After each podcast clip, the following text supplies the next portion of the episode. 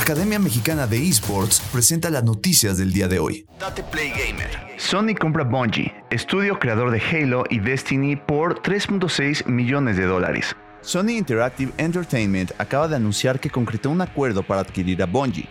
Se trata del estudio desarrollador mejor conocido por crear franquicias emblemáticas como Halo y Destiny.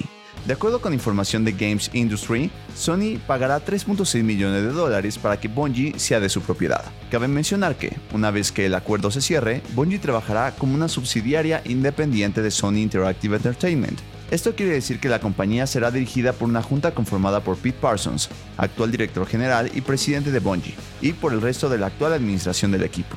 Un punto importante es que esta noticia no quiere decir que los juegos de Bungie se volverán exclusivos. De hecho, Sony aseguró que el estudio se mantendrá como una compañía multiplataforma que tendrá la opción de distribuir sus propios juegos para alcanzar a los jugadores donde sea que elijan jugar.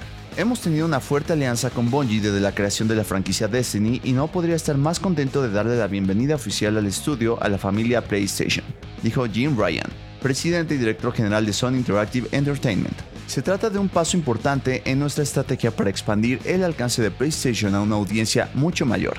Sabemos lo importante que es la comunidad de Bungie para el estudio y estamos emocionados por seguirlos apoyando conforme permanezcan independientes y sigan creciendo. En un comunicado, Ryan reiteró que esta alianza servirá para traer experiencias nuevas a la comunidad de PlayStation y a la comunidad que Bungie ha construido. Así pues, todo indica que el futuro contenido para Destiny, así como la nueva franquicia de Bungie, serán juegos que permanecerán en Xbox y PC. Ahora bien, si el plan de Sony no es que Destiny ni futuros juegos de Bungie sean exclusivos, ¿para qué gastar 3.6 millones de dólares en hacerlo parte de la familia PlayStation? En primera, porque lo ven como una opción para expandir los productos de PlayStation a más audiencia. Lo otro es lograr colaboraciones que beneficien a ambas partes. De acuerdo con Ryan, con la compra de Bungie aprovecharán la experiencia del estudio para crear juegos como servicio que enganchen a la comunidad a largo plazo y para que apoye a los futuros proyectos de PlayStation Studio que sigan ese modelo.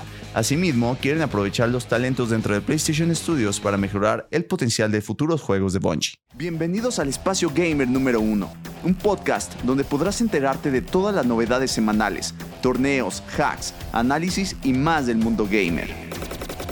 Yo soy Tate y esto es Tate Play Gamer.